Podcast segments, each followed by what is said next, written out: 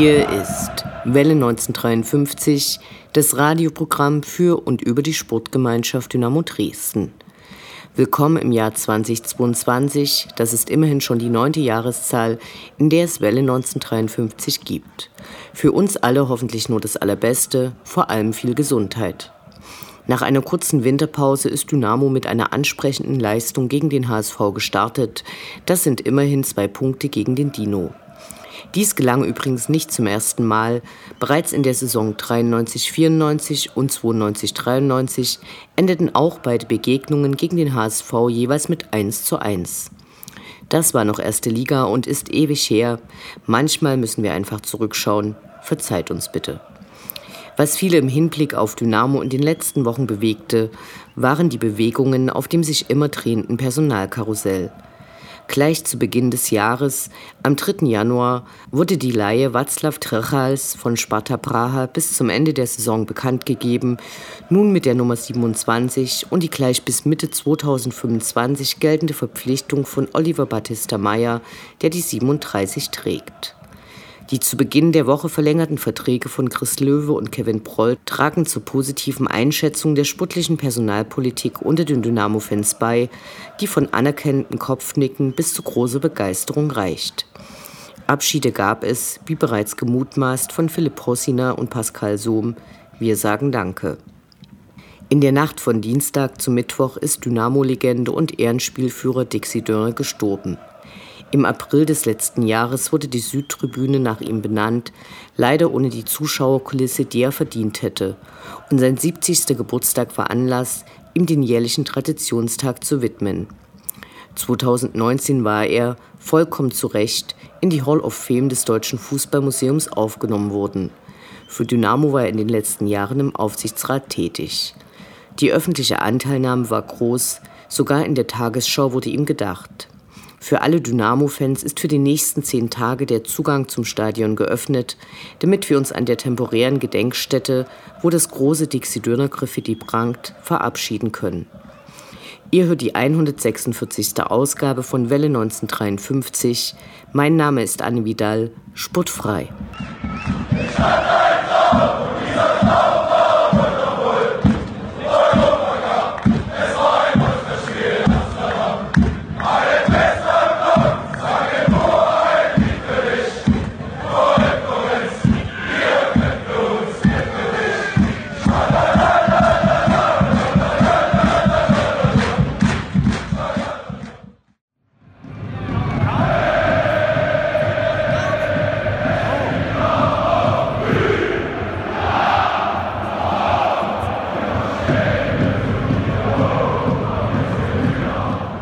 Blick zurück. Was ist passiert? Was war großartig? Was hätte nicht geschehen dürfen? Infos zu den absolvierten Liga- und Pokalspielen.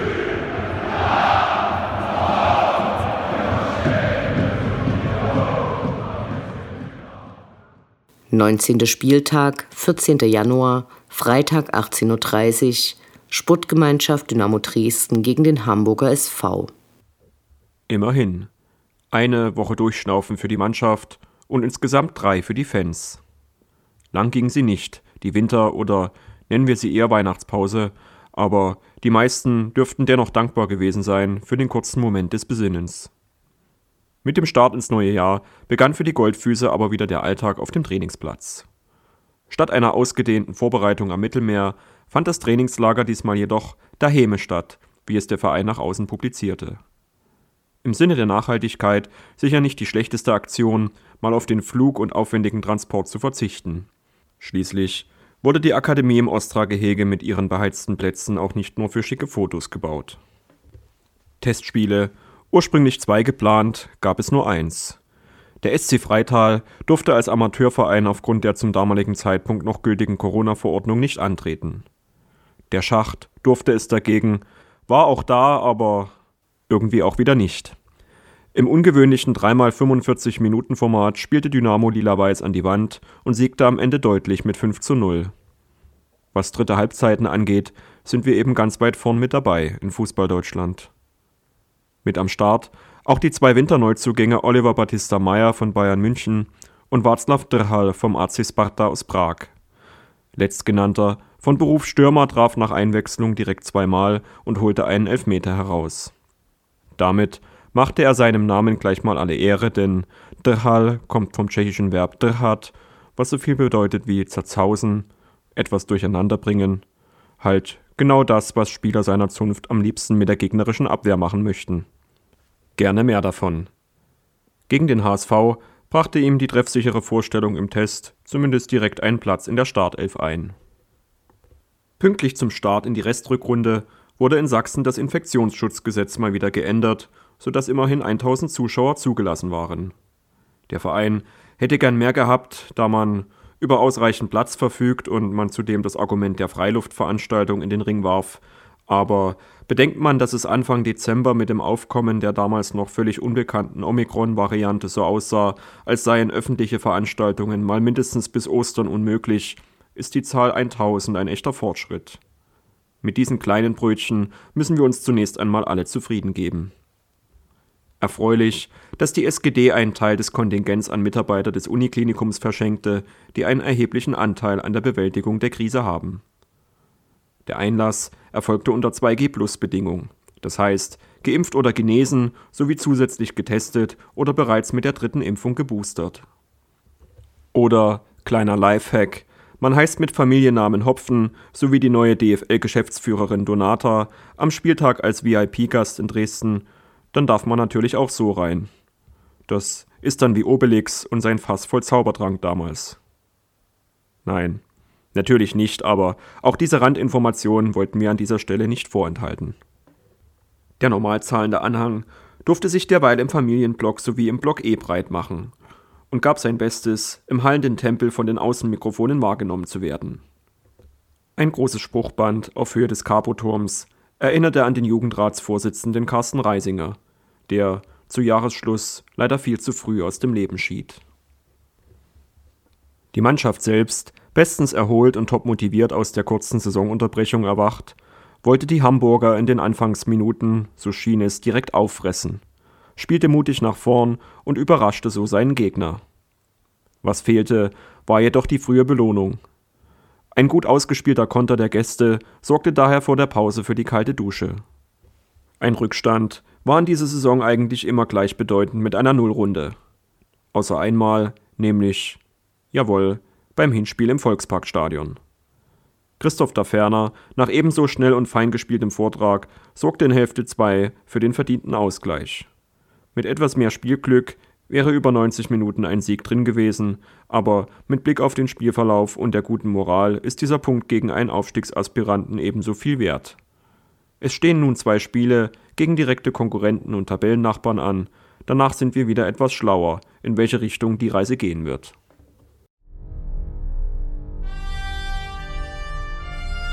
Unendlich sind die Weiten des Universums der Sputtgemeinschaft Dynamo Dresden.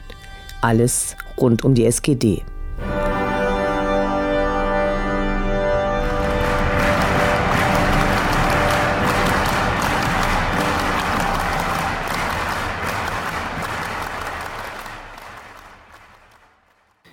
Vor einer Woche fand der erste digitale Neujahrsempfang für Dynamo-Mitglieder statt.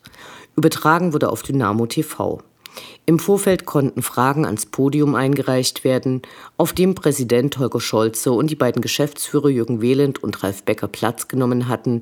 Moderiert wurde von Pressesprecher Ronny Zimmermann, der gleich zu Beginn verkündete, dass es super viele Fragen gebe, aber dann aufforderte, ruhig weitere Fragen einzusenden, obwohl es vorher eine Frist gegeben hatte.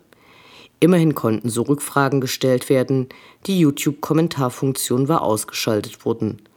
Die Teilnehmerzahlen der Mitglieder waren alles andere als berauschend, es sei denn, viele zehnköpfige Familien saßen zusammen vor den Anzeigegeräten.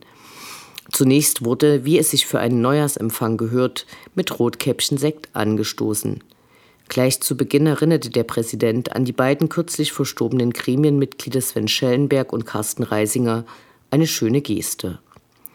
Besprochen wurden zunächst die bereits im Vorfeld angekündigten Themen. Zur wegen technischer Probleme abgebrochenen digitalen Mitgliederversammlung wurden zwei Gründe genannt. Zum einen ein technisches Versagen der Applikation, zum anderen ein Hackerangriff. Ob es Schadensersatzforderungen an den Anbieter gab, wurde nicht ganz klar. Es scheint aber nicht passiert zu sein. Finanziell steht der Verein noch vergleichsweise ganz gut da. Im sportlichen Bereich wurde nach dem derzeitigen Future-Team gefragt. Ralf Becker erklärte, dass er natürlich lieber eine zweite Mannschaft hätte, allerdings wäre dies mit hohen Kosten verbunden. Nach den Aussichten des Heranführens des Nachwuchses an die zweite Mannschaft gab es eher blumige Aussagen. Einen größeren Raum nahmen die Aussagen und Erläuterungen zum Strategieprojekt 2025 Plus ein, das die fortschreitende Digitalisierung als zentralen Baustein sieht. Eine Dynamo-App und eine neue Homepage wurden angekündigt. Auch die Frage nach Frauenfußball kam, dem Ralf Becker positiv gegenübersteht. Zum Thema Vereinsheimat holte Jürgen Wehland länger aus, auch um die Komplexität und die Vielzahl der mitsprechenden Personen aufzuzeigen. Er bezeichnet die Linnéstraße als Heimat des Vereins.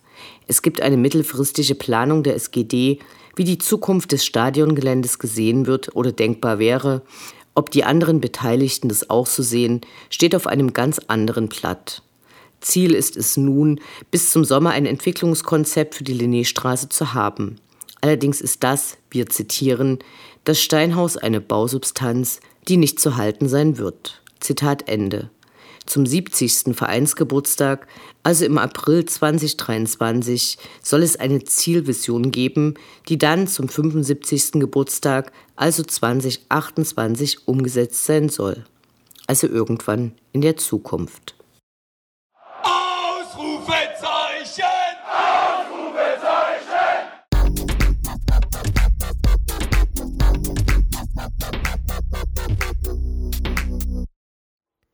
Der Blick nach vorn. Die nächsten Spiele, die nächsten Termine. Hoffnung und Zuversicht. Niederlage oder Ufter.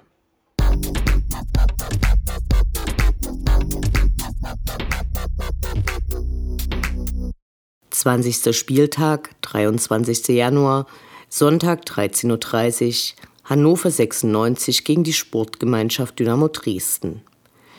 Der Tabellenelfte fährt zum punktgleichen Tabellenzwölften. Mit 15 Toren sind die Hannoveraner die schlechtesten Toreerzieler der Liga und hinken den selbstgesetzten Ansprüchen weit hinterher. Zu Saisonanfang dümpelten sie lange am Tabellenende herum.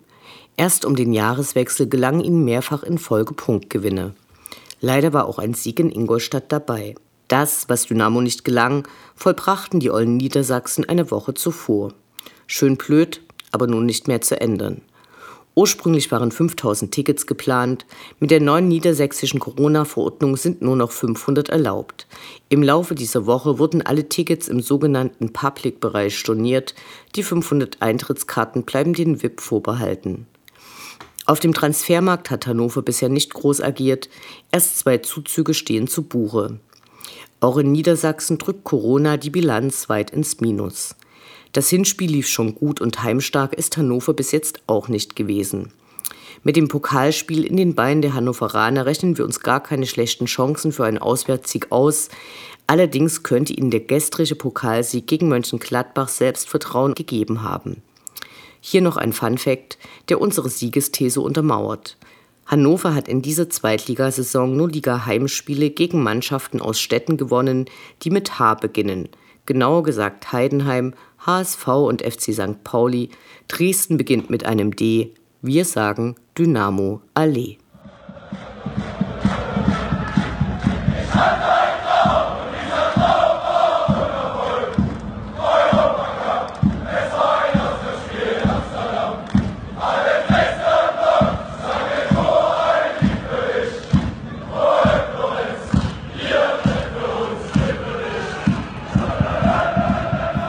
Das war Welle 1953, das Programm für und über die Sportgemeinschaft Dynamo Dresden.